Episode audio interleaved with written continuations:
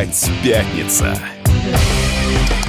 И снова здравствуйте в эфире радио «Комсомольская правда». Я Сергей Мордан, со мной в студии Надана Фридрихсон.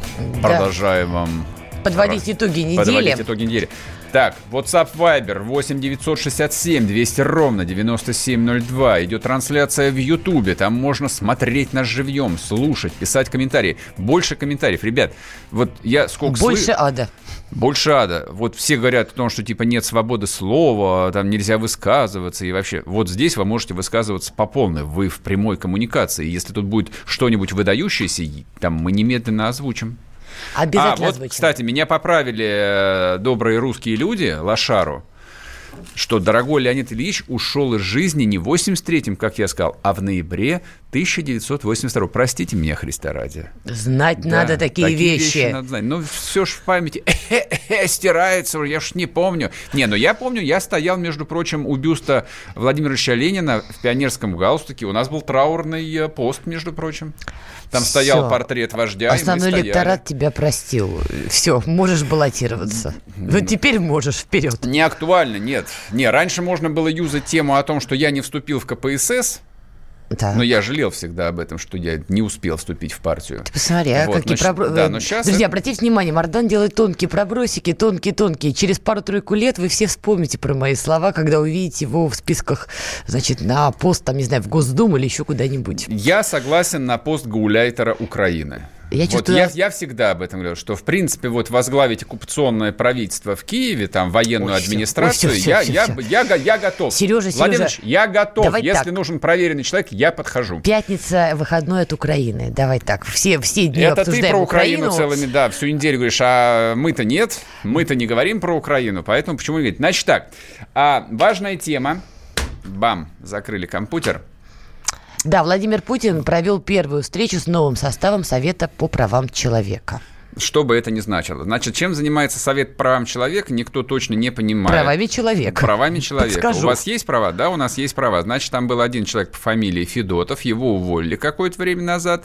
Вот, на его место назначили бывшего главного редактора такой экономический журнал «Эксперт», про который вы, конечно же, не знаете, Валерий Фадеев. А, но он еще известен тем, что он одно время, по крайней мере, вел программу на Первом канале, ужасную, совершенно скучную, потому что Валерий Федотов, Фадеев хороший журналист.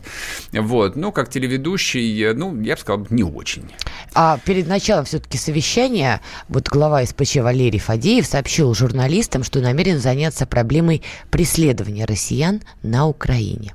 Да, это самое актуальное. То есть, понимаете, вот э, Совет по правам человека России, ВАД, ну, будет заниматься правами человека на Украине. Вот это вот система приоритетов. Но, но речь за... идет о порядка 6 тысяч уголовных дел Да, но за это уже, соответственно, Фадееву прилетело, то есть масса людей уже оставили свои комментарии, но особенно в контексте того, что обсуждалось на встрече с президентом, в том числе там обсуждался какой вопрос? Там обсуждался вопрос московских выборов. Я понимаю, что вы про них уже забыли, потому что это было в августе, а мы уже готовимся встречать Новый год и покупаем майонез, но я напомню. И мандаринки. Да, там, в общем, а, немало людей э, пострадало. Я в том смысле, что там мы реальные срока дали. И а, когда это было в, в пятницу прошлую, в конце эфира мы обсуждали э, Жукова. Егора Жукова. Не будем про него сегодня подробно разговаривать, все уже да, отговорили. Уже все сказано, да, потому что дали условный все. срок, бла-бла-бла. Там он же сказал, что собирается стать новым президентом России, но это будет не скоро, еще через 20 лет, когда он станет взрослым. Вот. А, но, тем не менее, там а, некоторое количество людей получили реальные срока, и тому же Фадееву задавали вопросы о том, что, мил человек, как бы, ну, раз уж у нас Совет по правам человека, угу. там нужно заниматься правозащитой, угу. было бы неплохо, в общем, как-то там этот вопрос вопрос поднять перед э, властью угу. в лице там гаранта вот, и первого лица страны. Путин, кстати, об этом сказал, как всегда, там очень аргументированно, там можно спорить с этим, можно, можно не спорить, то есть кто как эту позицию, кто как информацию до президента доносил, почему он, в общем, так, э, ну, э, не то чтобы бескомпромиссно, аргументированно, но довольно, довольно однозначно подвел оценку вот этим событиям. Если коротко, Путин сказал следующее – а, то есть, э, если сегодня мы закроем глаза на то, что люди бросают в полицейского пустые бутылки, то завтра полетят ко мне. Я, я да. лично в этом вижу логику. То есть вот я, как человек, который э, там русской историей занимался достаточно серьезно, я всегда стоял на том, что если бы а, Столыпин повесил не 5, не 5 тысяч человек, а 50 тысяч человек, то никакой революции 17 года не было бы. Я, правда, так считаю. И эту ошибку... Отдельная тема? И, и эту, да, это отдельная тема. И вот эту ошибку товарищ Сталин, ошибку царского правительства, он ее не повторил. Поэтому враги изничтожались системно, целенаправленно, семьями. В России, а... наверное, по-другому не бывает.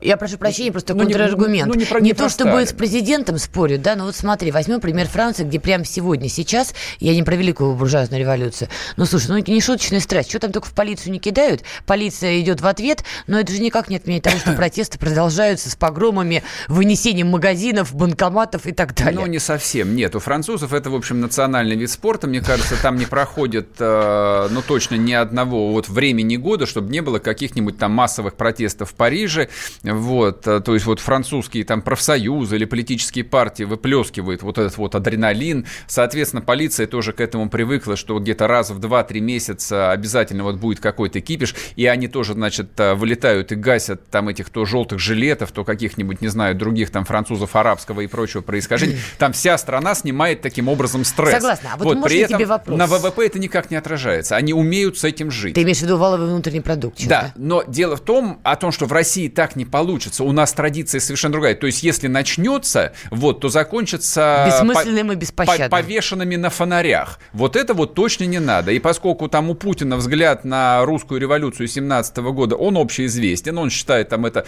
очередной там геополитической, у нас их было две, но тоже геополитической катастрофы, его задача не допустить революции. Поэтому логика есть. Но логики в СПЧ, который говорит, что типа, да фиг с ними, вот на Украине, да, это важно. Вот эту логику я не понимаю. Я очень хочу тебе просто вопрос задать, честно. Вчера читала цитату Владимира Путина на вот как раз э, заседании Совета по правам человека. Прямо про Сергея Мордана подумала, надо спросить. Итак, цитата президента. Можно ли женщину бить в живот? Можно. Можно ли полицейского бить? Нельзя, конечно, женщину бить в живот. Но если кто-то бьет женщину в живот, это не значит, что кто-то получает право бить полицейского и наоборот. Абсолютно правильно. Сережа, а можешь мне перевести эту фразу? Да, легко могу перевести а, система приоритетов. Никто не имеет права бить полицейского. А Никто. женщина в живот тут при чем? Женщина, мужчина не имеет значения. В этом случае там действует принцип гендерного равенства. Вот. Мы про этот ролик говорили. Там все очень просто. Как бы, если там баба продолжает биться в припадке адреналина, вот, легкий тычок в область печени – вот, человека приводит в ровное и умиротворенное состояние. Вот на этих кадрах именно это и произошло. Квалифицированным, поставленным ударом сотрудник Росгвардии успокоил человека. Так на чьей стороне президента по этой цитате? Я вот что пытаюсь понять, господи. Наш президент на нашей стороне. Он на стороне правды. В общем, ничего Значит, не понятно, ну да, ладно. Все абсолютно понятно. Исходим из простой модели. А органы правопорядка, включая Росгвардию, включая ОМОН, включая как бы вот всех людей, они охраняют наш покой и порядок. Если для этого нужно кому-то дать по башке резиновой палкой, вот, они вправе, эти люди для этого существуют. Вот это вот логика устройства любого государства. Я ее поддерживаю. Дальше после этого можете там разбираться. Но разбираются не вокруг имеет ли право полицейский бить демонстранта. Да, имеет. Тут не о чем вообще разговаривать. Не о чем разговаривать. То есть, если говорить о правах человека, то органы правозащиты, неважно, они государственные, общественные, какие угодно, вот у них система приоритетов и ценностей совсем другая. То есть, они не думают о том, что, что для них нет приоритета государства, для них приоритет именно отдельной личности. Вот чем, по идее, СПЧ там должен был бы заниматься. Но Это... не все с этим согласны, как ты знаешь. Да, конечно, знаю. Вот знаю. в том числе э, Николай Сванидзе говорит о том, что вот он был подготовлен некий доклад для президента, в котором Никто должен... не знает про что, правда, это Который должен был быть передан президенту во время заседания, но я так понимаю, видимо, видимо, не передали. И да. там как раз речь идет о том, что вообще понятие как несогласованные акции протеста это не совсем корректно, и что в любом случае, если люди хотят выражать протесты, надо давать на это добро и согласовывать все это и так далее. Mm. То есть из того, что я успела прочитать СМИ, доклад был скорее об этом. Деталей не знаю Никто пока. не знает. И Сванидзе напрямую никак не сказал, о чем доклад, и совершенно как бы вот э, мне там не хочется сегодня пиарить Николай Карлович, пусть его пиарит на их Москвы, где ему зарплату платят, вот, а нам он отказывает, отказывается передавать комментарии, ну да и бог с ним. Вот, не приняли его доклад, значит, э, доклад паршивый, я считаю так. Вот. Что я вам скажу? Ну, или кто-то из чиновников, бюрократов побоялся, может быть, его показать. С другой стороны, почему мы исключаем этот вариант? Тут каждый, каждый ведет свою там политическую позицию и политическую игру, очевидно. То есть, как бы, ну вот э, я там уже какую неделю стебаюсь и веселюсь по поводу того, типа, что мы обсуждаем какие-то дурацкие московские фактически региональные выборы в орган э, власти, который ничего не решает, даже на уровне Москвы, просто там голосуют за бюджет и все разбежались. Нет, конечно же, все на самом деле не так и внимание власти к этим московским выборам, и такая острая реакция на них, и то, что эта история до сих пор вот Новый год через две недели, она еще до сих пор не закончена, она ведь о чем говорит? И оппозиция в лице Навального, а Навальный лидер, и власть рассматривали эти выборы как, в общем, некое очень важное событие. Навальный а, для своей от, карьеры да, отрабатывал новую технологию, то есть как, как можно блокировать э, партию власти через поддержку альтернатив, просто альтернативных кандидатов, не своих, но альтернативных, и они отработали эту технологию. Власть встретила этот выбор так, как она его, ну, на мой взгляд, и должна была встретить. Хотите так, хотите по-плохому, окей, получите по-плохому. Ну, с точки зрения там, поддержания политической стабильности в стране, я в этом вижу логику. Более того, я даже склонен ее поддерживать. И тем не менее, все-таки некие нарушения со стороны ЦИК, некие ошибки, они были допущены, о чем уже публично сказала и Элла Памфилова, Памфилова в частности, в Дане ведомости приводит ее У нас цитату. перерыв на Дана. Я к тому, что не уходите. в концах. Всем привет! Меня зовут Александр Тагиров, и я автор подкаста «Инспектор гаджетов». Все самое интересное из мира технологий, мобильных устройств и всевозможных умных приблуд, которые неоспоримо приближают наше будущее. Ищите мои подкасты на всех популярных платформах, подписывайтесь, ставьте лайки и оставляйте комментарии. А если у вас есть для меня интересные темы или вопросы, пишите на подкаст собака.phkp.ru. Всем хай-тек пока и да пребудут с вами технологии.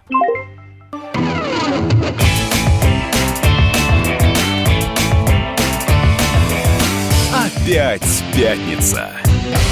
И снова здравствуйте в эфире радио «Комсомольская правда». Я Сергей Мордан, со мной в студии Надана Фридриксон. Разоблачаем, анализируем, говорим о том, что будет в будущем. Сейчас мы говорим о встрече президента на Совете по правам человека. На Совете да. по правам человека, да, что обсуждалось. То есть там много разных тем обсуждалось, важных и неважных. Слушай, ну вот смотри. Нельзя например. оценить. Но главная тема, на самом деле, которая обсуждалась, да, и продолжает, как ни странно, обсуждаться, это а, августовские выборы в Москве и последствия, которые, в общем, все мы, на самом деле, да, все мы до сих пор расхлебываем, потому что и власть, и оппозиция рассматривают эти события как очень важные.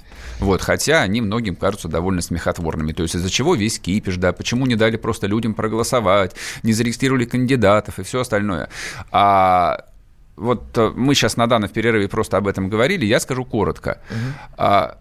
На самом деле все как бы, к этому относились очень серьезно, и в последнем интервью Навального, которое он дал там одному из э, интернет-медиа, он впервые, на мой взгляд, вот откровенно и четко сказал, почему это было так круто. Да. Потому что они это рассматривали как э, серьезную акцию, серьезную, очень долгосрочную акцию. Они отрабатывали новую технологию, они ее отработали. И сейчас, собственно, как бы они анализируют опыт московских выборов. Это вы думаете, что главное в этих московских выборах это там 10 человек, которым дали там э, настоящие или реальные строка, а Навальный нет, он про это не говорит. Он говорит про то, что да, это технология, которая работает. Но это просто вот к пониманию пониманию. Ну, вообще, не, ну, довольно смешно там а, рассуждать об этом а, в категориях таких вот морально-этических, там, человеческих, как же так, там, они же должны защищать людей. Нет. Они же дети. Да, они же дети и все остальное. Нет, тут, собственно, как бы все люди взрослые, каждый делает выбор, там, кто-то занимается там своей политической карьерой, добивается своих политических целей, а кто-то выступает в роли статистов, в роли солдат революции. Просто этот кто-то немножечко лукавит, потому что этот кто-то, зазывая людей на несогласованные акции протеста, визжит о том, что это за справедливость, что это касается каждого из вас, так далее, так далее, так далее. А потом, по прошествии времени, когда у него не заблокированы ни счета, и он нигде не сидит и не посажен, он честно признает, вы знаете, для меня это работа. Да, я, я очень сочувствую, так, прекрати, но это работа. Прекрати, пожалуйста, цитировать Rush Today вот э, в их контексте, да, типа вот они, типа, мерзкие твари, да, там биткоины какие-то и все остальное. И о чем сейчас? Какие биткоины? Ну, это вот тема, там, которая вокруг наваливает, Навального, она раскручивается вот в этом контексте. Там, про какие-то биткоины, там, да отмыв, я не про отмывку это. миллиарда да, рублей, там, мифическую прочее. Отмывает, не отмывает, я этого не знаю, и, знаете, честно говоря, пока не вообще, хочу. Вообще Вопрос в другом. Когда человек зазывает людей рисковать своей свободой с криком «За свободу!», а потом говорит, что, знаете, нет, для меня это работа, мы посмотрели, как работает технология. Подлость да. в этом – не, в этом не подлость, как бы в этом а, цинизм, цинизм, цинизм и здравый смысл, но просто, мне кажется, это очень важное интервью а, для тех людей, э, ну, для хороших там вот таких вот, ну, немножко романтичных, немножко идеалистичных взрослых людей, которые все это... Ну, например, Жуков. Вот ну, это на слушай, него сработало нет, вот, нет, вот, нет, на самом деле, вот что касается там 21-летнего паренька, э, про это даже смешно говорить. То есть 21 год люди не способны, как правило, не способны далеко мыслить и вот препарировать с разных точек зрения. Но они избиратели Но, и слушай, так далее. Нет, нет, они ни хрена не избиратели, молодые. Они не, имеют право избирать молодые, все. молодые не ходят ни на какие выборы. Это все миф. Имеют право. Вот, да, да, право имеют, но не избирают. Да, голосуют взрослые люди. Так вот, для меня удивительно, когда взрослые люди, там, которым там 35, 40 и больше лет, они рассматривают вот всю вот эту вот историю, как бы вот всю оппозиционную деятельность исключительно там в одной плоскости. Вот там борьба за свободу, там борьба с каким-то там авторитаризмом, не, не тоталитаризмом, конечно, авторитаризмом. Вот. И никаких других э, точек зрения они даже не готовы их обсуждать. И слышать не готовы. Да, вообще не готовы. Я, я никоим образом там не хочу становиться там на позицию а, пропагандистов на зарплате. То есть я по другой части, как бы, мне чего тут. А, но ну, нельзя, нельзя же вот так вот а, в лоб. Ну, хорошо, как бы не верите мне, там, а, погуглите, найдите э, там интервью Навального, посмотрите, что он об этом говорит. Там, отработали технологию угу. и будем отрабатывать ее дальше. Отрабатывали вот. и будем отрабатывать. Да, да совершенно а, верно. Да, а я вот не хочу, чтобы э, там просто бестолковые э, там люди страдали вот из-за того, что кто-то отрабатывает технологию. Хотя, конечно, вот нельзя не признать, что существование оппозиции, даже такой, непримиримой, для страны является безусловным благом. Я не спорю, позиция, безусловно, нужна. Это показатель На то здоровья и кошка, чтобы, климата. чтобы мыши не дремали. Я просто не уверена, что вот именно эти люди есть та самая, на самом деле, непримиримая оппозиция. Я вот в этом сильно не уверена. Слушай, вон тут люди, знаешь, пишут, ну, что, да требуют, чтобы мы о цыганах говорили. Ребята, а что о цыганах-то? Ну, напишите, что вы хотите о цыганах поговорить. Цыгане и цыгане. Почему про цыган? Подождите, вот пока мы думаем с Сергеем, что имеется в виду поговорить о цыганах, а, возвращаясь к Совету по правам человека, Владимир Путин в ходе этого заседания подчеркнул, что для чиновников также должна быть введена ответственность за оскорбление граждан. Помните, когда была э, использована статья, значит, нельзя оскорблять власть, очень много людей говорили и на кухнях, и на фейсбуках, и бог знает где еще, да, что а почему это нет обратного? И вот сейчас президент говорит о том, что чиновники тоже не имеют права, оказывается, оскорблять граждан. Вопрос в другом. Мне интересно, а это вот будет как-то юридически никак, оформлено? Никак, ничего не будет оформлено. Это не более чем, а, ну, такая вот а, острая эмоциональная тема, да, которую сейчас все пообсуждают и завтра забудут. Я уж не знаю, в каком контексте эта история обсуждалась на Совете по правам человека, но я подозреваю, что а, имелось в виду визит режиссера Сокрова, кому там, а, к полпреду президента, угу. по-моему, в северном а, этом, как он называется, Северный округ? Да, по-моему. Нашел кого спрашивать, не такая внутренняя история, что называется. Ну, слушайте, коротко. Знаете, кто такой Сокров? Это, в общем, как бы известный российский режиссер, снимает артхаус, который никто не видел, но он является совестью нации. Но он, правда, как бы честный, порядочный человек, вот, который болеет за Россию. Вот, он пришел к полпреду, вот, такому человеку, который в жизни ничем не занимался, кроме как работал чиновником. Он всю жизнь работал чиновником. Стал ему задавать простые человеческие вопросы. Ну, типа того, типа, дорогой товарищ, вы скажите, вы какого там хрена решили под Архангельском построить мусорный полигон? История с Шиесом. Угу. Вот, ну, там же происходит... На самом деле, там происходят настоящие события. Там там в городе с 30-тысячным населением вышло на митинг против а, мусорных полигонов 8 тысяч человек. Это очень много. Это практически все взрослое население, которое не приковано к постелям. Ну, пенсионер, ну там и пенсионеры, я, конечно, шучу. Ну, то есть есть абсолютно вот а, сложившееся неприятие огромного региона – этой московской идее, московской идее, туда московский мусор собирались везти. То есть грузить его здесь в вагоны и везти его в Архангельскую область и там типа перерабатывать. Не перерабатывать, ребят, не надо врать, закапывать. Страна большая, чего не закопать-то?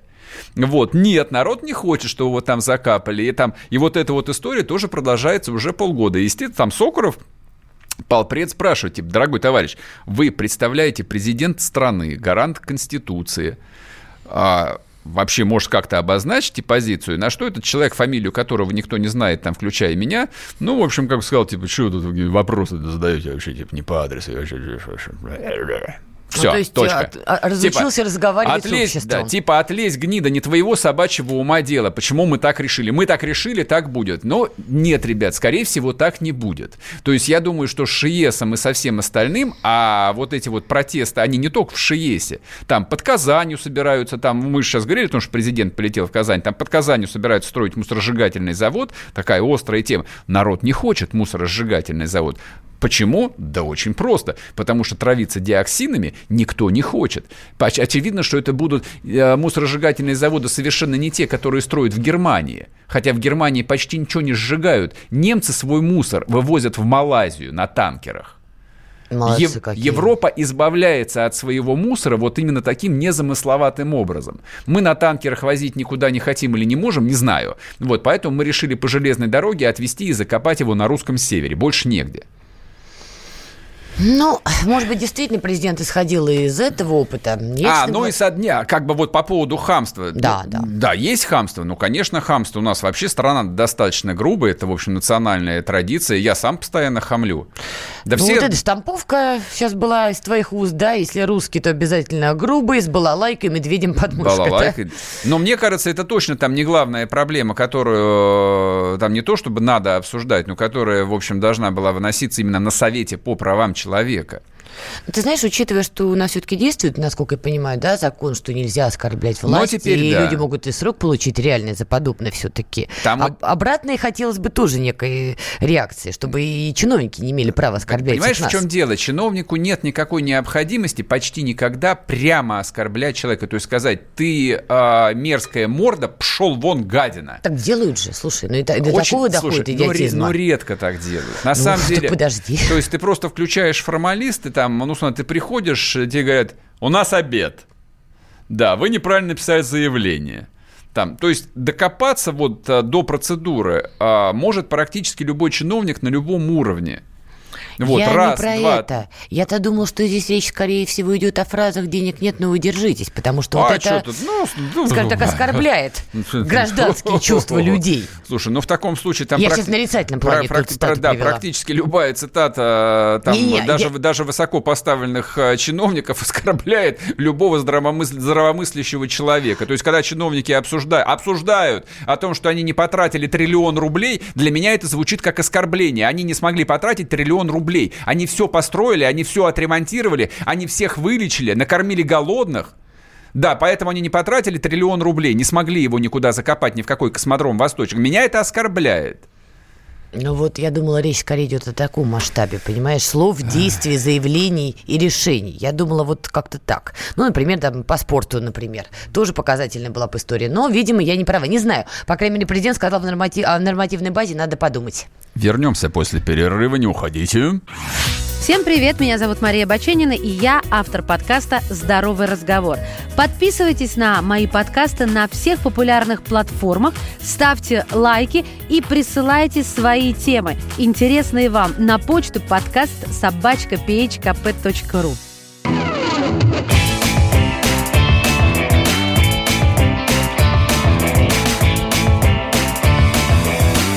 Опять пятница. Пам! Папа. Так, в эфире радио «Комсомольская правда». Я Сергей Мардан, со мной студия Надана Фредериксон. Так, всякие тут... Мардан, нельзя обсуждать о том или это, можно обсуждать... Непонятно. Это ты комментарий читаешь, да, я сейчас человек, догадаюсь. Да, некоторые люди учат меня русскому языку, хорошо. А вот, кстати... А русскому никогда не поздно учиться, сложнейший язык. Я вот да. каждый день учусь русскому языку, Ты чему молодец. несказанно рада. Значит, поскольку мы начали говорить э, про по-настоящему важную тему, угу. про российскую экологию, про мусорные свалки и все остальное, вот тут у нас включается следующая штука, которая вроде бы нас вообще никак не колебет. А оказывается, вот. колебет? Да, всегда попадает в раздел «Новости сегодня в мире». Американский журнал «Тайм» объявил человеком года Грету Тунберг. Это 16-летняя а. шведская активистка. Она такая ярко-зеленого цвета, выступает за сохранение экологии. Она, прославилась... не, не, не, не, не экологии, она борется с глобальным потеплением. Там, ну, это там... тоже часть эко- да. экологической борьбы. Там, там вроде бы как такая очень узкая тема, и она там, если помните... В сентябре 2019 Моя... года да. она выступила на саммите Кстати. по климату в ООН и прославилась тогда да. на весь мир фразы «Как вы смеете?» должна быть в школе, а вместо этого я тут с вами старыми людьми злыми разговариваю про экологию экологию. Не, я, кстати, почему оговорился, если вы помните, потому что на самом деле э, там в соцсетях э, комсомолка проводила опрос, там было смешно, вы знаете, такая Грет Тунберг? Да, 63%, нет, 15%, слышал, но не вникал, 22%. Ну, я тебе скажу, бо... трибуна ООН – это хорошая пиар-площадка. Нет, большинство людей вроде бы как знает, ну, по крайней мере, там в крупных городах, а довольно существенная Большие часть людей... города существенная часть людей, в общем, как бы не в курсе. Так вот, рассказывай, да, почему мы говорим про Грету Тунберг. А, обсуждали ее, значит, там всю осень в том контексте, что, в общем, там совершенно гейроп сошла с ума, что они эксплуатируют образ а, ну, ребенка. Да, ребенка, хотя и 16 лет, что она психически ненормальная, что это манипуляция общественным мнением, что вообще как бы она работает и обслуживает заказы каких-то там неизвестных, ну, не, не знаю, там насчет рептилоидов, но транснациональных лоббистов. Групп, лоббистов каких каких-то. То есть я не знаю, там, что лоббисты лоббируют. То есть что они хотят-то? Может, удивительно, что никто не упоминал в этом смысле, что это, видимо, борьба коллективного Запада против Китая. А почему Китай? Потому что Китай э, является ключевым э, вот поставщиком э, этих выбросов-то в атмосферу, из-за которых происходит глобальное Ну, там экология у них, честно говоря, мягко говоря, вай-вай-вай. Ну, конечно. У них потому, проблемы с этим. Потому что Китай – это мастерская мира. В Китае, извините, да. про, просто производится все, а там, где производится, там и выбросы в экологии. Когда Советский Союз производил все, когда советская экономика составляла 20 20% от мировой, на минуточку, а сегодня там только 4%. Я просто хорошо это помню. Тема экологии была а не просто, ну, дурацкое слово популярно. Эта тема была очень актуальна и для нашей бывшей большой страны. Вот, и с этой реальной проблемой сталкивались люди практически в любом большом городе. Вы меня извините, в Москве на метро Войковская находился самый большой прокатный стан в СССР. Mm-hmm. Ты можешь себе представить? Не, не на Войковской, а на завод Серпомолот. Там находился самый большой прокатный стан в центре, в центре мегаполиса. Круто. Вот, да, на Войковской тоже был а, чугун-плавильный огромный завод, где делали гантели, чугунные батареи, много. Это, это, это тоже центр Москвы Но сейчас. никого это тогда не беспокоило. Нет, на самом деле, конечно же, беспокоило. Там... Я не помню таких разговоров. Равно как не беспокоил Волка, который в мультике курил сигареты. Вот не обращали люди на это внимания. Еще как слушай, там в течение почти 10 лет, э, с середины 70-х до середины 80-х, если там не до конца СССР, э, там абсолютно, ну, это, видимо, была одна из таких вот разрешенных тем, где люди выплескивали э, там, ну, вот невысказанную свою там какую-то, ну, условно, оппозиционность, обсуждалась тема этого байкальского, байкальского ЦБК, тоже там какого-то типа самого большого в мире, который отравлял самое вот э, большое пресноводное озеро. То есть об этом говорили все. Вот совесть нации, все писатели, артисты, там вот, вот все решали эту проблему, все говорили. Да что говорить, любой человек, который жил а, там а, в любом промышленном городе, будь это Свердловск, нынешний Екатеринбург, или там Нижний Тагил, или там, не знаю, какой-нибудь Краматорск, а, город Жданов, Мариуполь, то есть везде, где были были крупные производства. Вообще в СССР, а, мне кажется, там а очистные сооружения начали строить, но только где-то, да, к концу 70-х. А до этого народ, э, ну, а что? А до этого средняя продолжительность жизни в этих городах у мужчин, которые работали на этих производствах, была, дай бог, 60 лет. В 60, 60 лет это был глубокий старик. Если дожил, молодец. А так, в общем, до 60-то многие не дотягивали. А как бы они дотянули бы до них? Там а, там, когда, допустим, а, самолет снижался, да, но над тем же, ну, допустим, городом Запорожье, где я жил, Вот там была картина следующая. Весь город был покрыт разноцветными дымами. Черными, mm. оранжевыми, желтыми. Там Красиво. Через, да, через город протекала речка, там я не помню, там а, какое у нее географическое название, но ее народ называл Красная река. То есть маленькая речушка, она была а, бордового цвета. Туда завод Запорожсталь и Днепроспецсталь, а и еще сбрасывали, просто промывали руду и просто ее сбрасывали туда. Там Кошмар. построили очистку, по-моему, тоже только э, там в конце 70-х, а до этого эти отходы просто сбрасывались в Днепр. И это было везде. Это было везде. И, и, конечно же, это обсуждали, об этом говорили вслух. Поэтому то, что сейчас люди там выходят в количестве там 8-10 тысяч человек там на севере и протестуют против мусорных свалок, они не идиоты. Они не хотят жить на мусорной свалке. И не пятая колонна. Они, они не хотят подыхать просто, и не хотят, чтобы дети их подыхали. Вон поэтому там люди, а, напомню, наш номер 8 967 200 ровно 9702, WhatsApp, Viber, либо на YouTube, смотрите. Вот там комментарии, там, на Рублевке надо разместить мусоросжигательный завод. Да, абсолютно разумное предложение.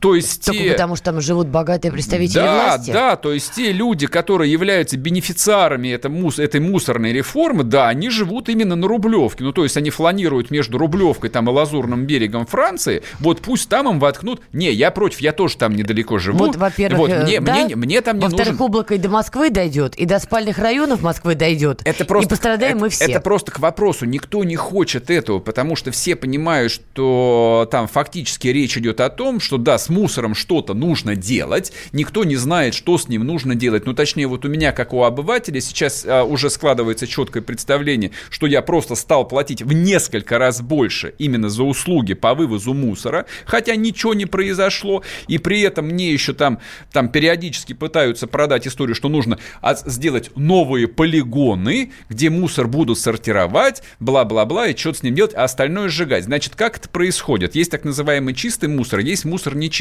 Чистый мусор мусор, это а, пластиковые бутылки из-под воды, и то с них нужно вот эту вот этикетку содрать. Да. Вот это вот а, этот полиэтилен, его можно спрессовать и дальше отпусть, там отправить на последующую переработку. Вот это называется чистый мусор. Это чистый мусор, его экспортируют за границу. Он необходим а, для последующего производства, используется там на сложных предприятиях. То есть его покупают. А не чистый мусор, то вы выкидываете, допустим, там упаковку из-под йогурта. Вот, это, вот вы типа можете положить ее в раздельный ящик, где написано пластик, угу вот вы совершаете ошибку. Это не чистый мусор, он не перерабатывается, его никто не моет. Этот мусор будет сжигаться. Хорошо, а кожура от банана, просто я, чтобы я тоже поняла. Это, вот био... это, это, это вообще биологические отходы. Это как... третий контейнер, куда надо скидывать. Нет, сейчас, сейчас такого не было. Это раньше было, вот когда там советские предприятия содержали, ну, в промышленных центрах, я просто помню, в моем детстве это было. У меня во дворе, ну, стояли обычные мусорные баки, и баки там было написано для пищевых отходов. Туда mm-hmm. сбрасывали там типа вот арбузные корки, там что-то, там пресневелый хлеб. Их отвозили на свинофермы заводские. То есть эти заводы строил Запорожсталь, и у них были собственные свинарники. Вот свиней кормят, да, вот этими био, ну, там, отходами. Я поняла. Вот, вот для чего это. Вот, а вот я просто закончу мысль. Поэтому вы можете, допустим, там а, скопить, ну, например, 20 пустых упаковок из-под йогурта и попробуйте их сжечь. Ну, попробуйте, ну вот спрессуйте их и подожгите. Вот вам а, там предлагают построить такую чухню. Ну, вот люди пишут, да, что под Казанью хотят построить мусоросжигательный завод. Люди не идиоты, они понимают, что да, им под Казанью хотят построить завод, на котором будут сжигать вот это вот пластиковое говно. Хорошо, а дел... мы все едим йогурты, и не только йогурты, мы все куда-то выкидываем. И что делать-то? Да, вот люди пишут, а если весь йогурт вылизывать без остатка? Кстати, это отдельное предложение. Да, отдельное предложение. Не, ну есть же какая-то современная технология по утилизации такого э, мусора. Во всем мире есть э, там, технологии по переработке мусора. А, значит, э, значит, вот когда нам предлагают платить больше в несколько раз а, за переработку, это, в общем, такая вещь довольно спорная, потому что а, компании, которые с, с мусором работают, они вообще этот мусор покупают. Да, его там вручную по-всякому сортируют. Сжигается микроскопическая часть только этого мусора. Угу. Причем сжигается на современных заводах, там со сложными системами очистки. С фильтрами, да, чтобы С фильтрами, да. Дым да слушай, был тут даже говорить нечего. Это то, что мы себе представить не можем и не сможем в ближайшие годы. Я когда первый раз был в Швейцарии, вот, и меня из Женевы везли там в какую-то, в общем, жопу мира. А, проезжали мы мимо самого большого, по-моему, то ли в Швейцарии, то ли, то ли во всей Европе цементного завода. Я знаю, что такое цементный завод. Это когда вокруг все в радиусе 30 километров покрыто цементной пылью. Ребят, это был завод блистающий, как будто только что вымытым никелем, никелем.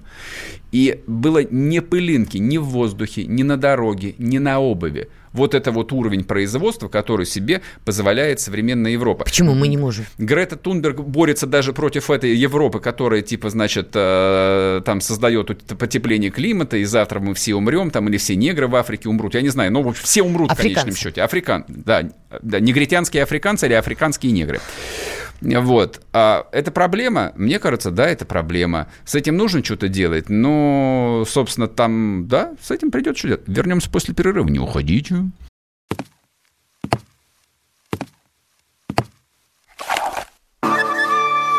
Это была тяжелая неделя. Хороший. Ребята, давайте жить дружно. Плохой. Понимаете, не признавали у одного кандидата подпись его родного отца. Злой. А вот что у нас в России, вот что у нас в России. Бред, да? Николай Платошкин подводит итоги недели. Каждую пятницу на радио «Комсомольская правда» в 6 вечера по Москве.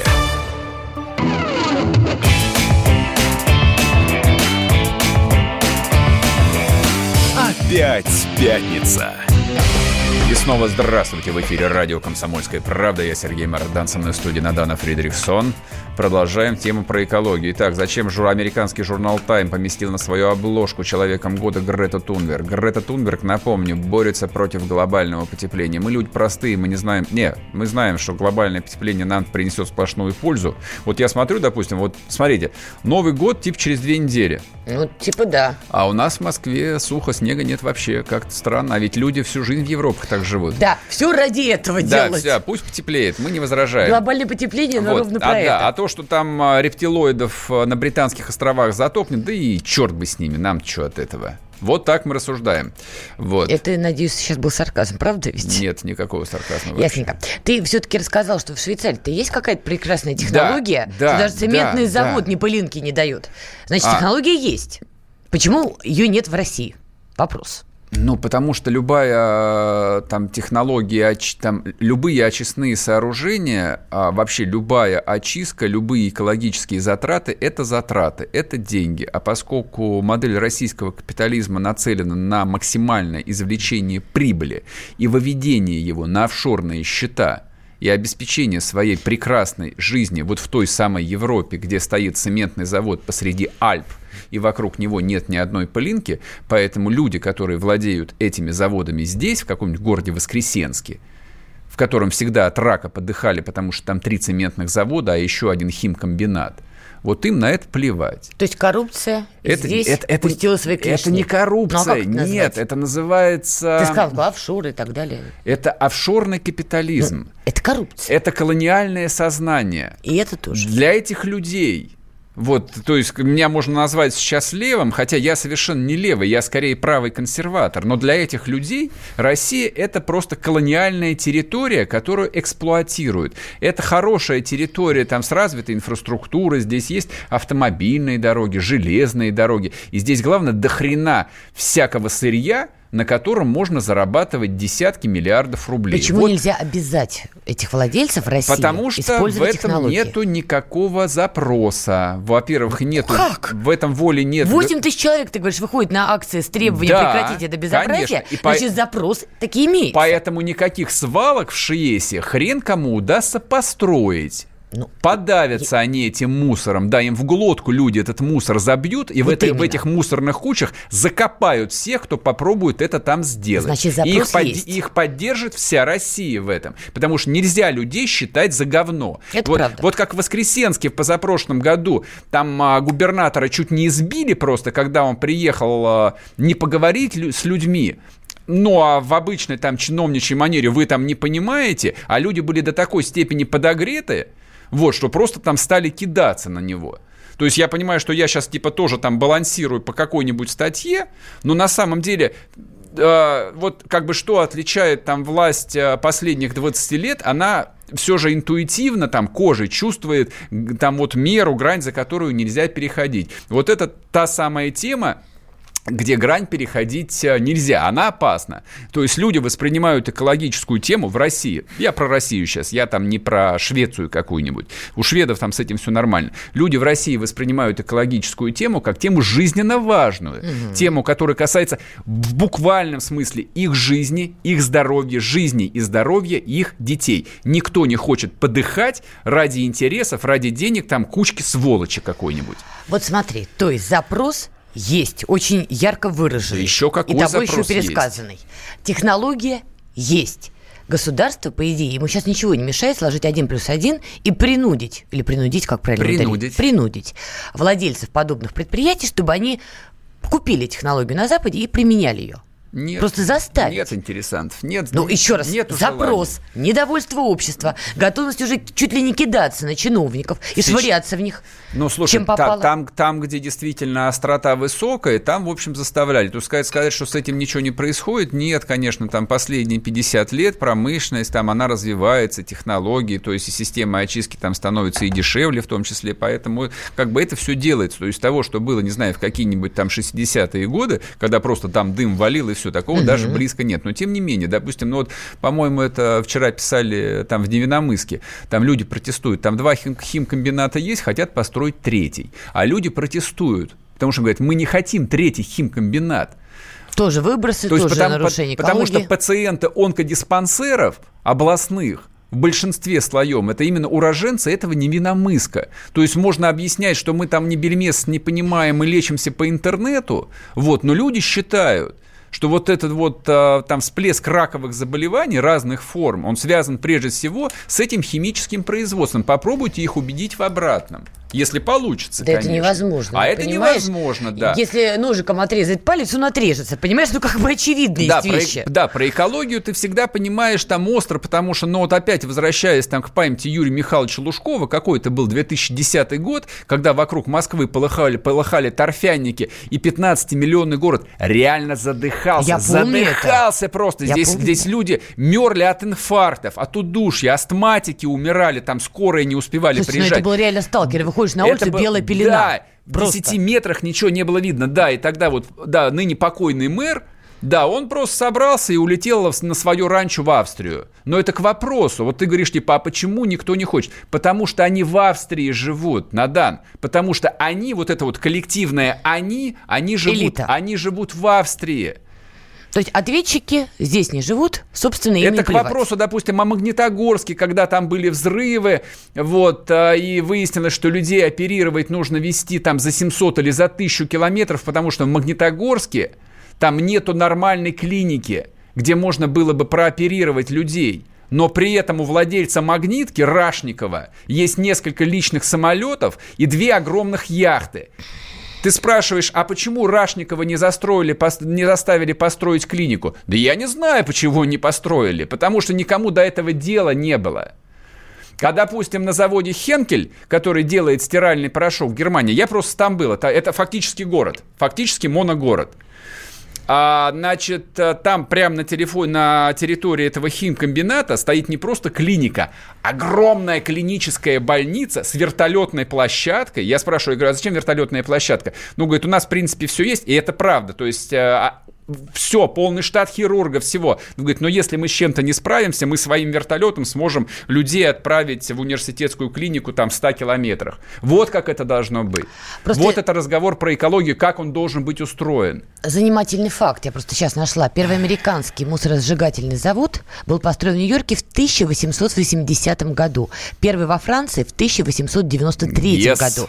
К чему я это веду? То есть в этих обществах сложилась долгая традиция. Все давно придумали когда до нас, общество билось за да. эту экологию, и они это получили в итоге. Хотя, ну, тоже, наверное, какие-то там проблемы все-таки есть, иначе Грета Тунберг бы не появилась. Но я здесь с тобой согласна. Мы сильнее отстаем, к сожалению, в этом Но однажды мы будем жить, как во Франции или Германии, но, наверное, не скоро. Не уверен, что мы до этого доживем, а может быть и не будем, но, по крайней мере, постараемся. Вернемся к вам через неделю. Пока-пока. Счастливо. Чиновникам в России не до шуток. За них взялись Андрей Рожков и Михаил Антонов. Зачем вы скорую вызывали? Сами не могли нож достать, что ли? Вы знаете, что бывает за ложный вызов? Что бывает? Что бывает за, за... Штраф сейчас за ложный вызов большой. Господа депутаты, значит, я собрал вас здесь, чтобы сообщить на пренеприятнейшее на. Нам, значит, нечего больше на запрещать на.